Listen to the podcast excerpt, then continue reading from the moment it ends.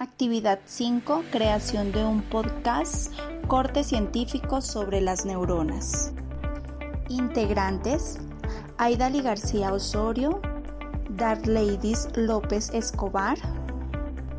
Silvia Stephanie Carlos Amabasante. Lady Andrea Rodríguez Palacios. Tutor Carlos Quintero. La célula. En biología es la unidad más pequeña que puede vivir por sí sola y que forma todos los organismos vivos y los tejidos del cuerpo. Las tres partes principales de la célula son la membrana celular, el núcleo y el citoplasma. La membrana celular controla las sustancias que entran y salen. El núcleo, que contiene el nucleolo, la mayoría del ADN celular y es donde se elaboran la mayor parte del ARN. El citoplasma contiene otros elementos diminutos con funciones específicas como el aparato de Golgi, las mitocondrias y el retículo endoplasmático.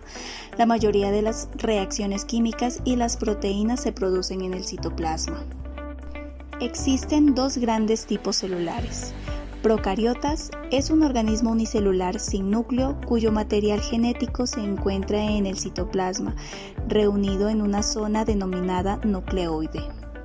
Eucariotas se caracterizan por presentar siempre un citoplasma dividido por membranas y donde se destaca la existencia de un núcleo celular organizado cubierto por una envoltura nuclear, el cual contiene el ADN.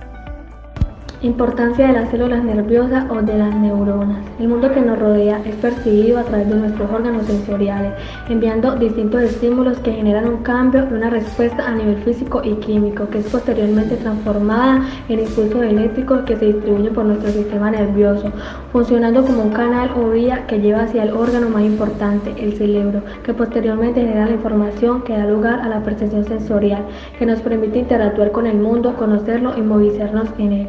Esto no se da en forma aleatoria o por arte de magia, sino que tiene acción unas células de altísima importancia que forman parte del sistema nervioso, que se encargan de transmitir esta serie de impulsos eléctricos a través del mismo, siendo las neuronas las encargadas de recibir y transmitir dichos estímulos mediante la membrana, la membrana plasmática que éstas poseen.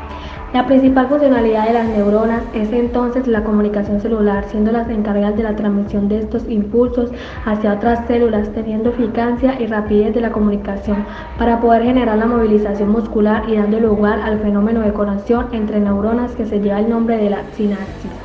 Este fenómeno consiste en la emisión de neurotransmisor, un compuesto químico que es elaborado por la propia neurona y que es capturado por otra Estructura y función de la célula nerviosa. Cada célula nerviosa está conformada por el cuerpo celular, que comprende el núcleo, una fibra de ramificación principal alto y numerosas fibras de ramificación más pequeñas, dendritas. La vaina de mielina es la materia grasa que recubre, aísla y protege los nervios del cerebro y la médula espinal. Las neuronas tienen la capacidad de comunicarse con precisión, rapidez y a larga distancia con otras células, ya sean nerviosas, musculares o glandulares. A través de las neuronas se transmiten señales eléctricas denominadas impulsos nerviosos.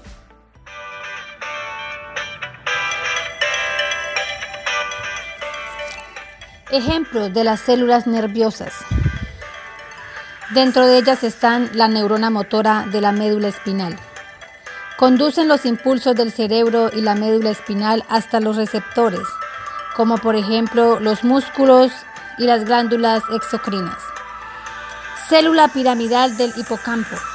En el ser humano, el sistema hipocámpico se asocia a la memoria episódica y a la memoria espacial.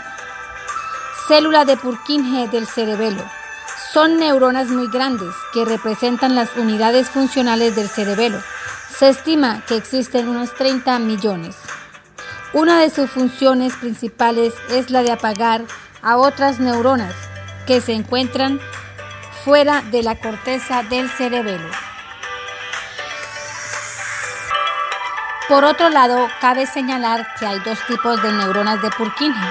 Las células musgosas, las cuales provienen del tronco encefálico, y las células trepadoras, que ascienden desde la médula oblongada.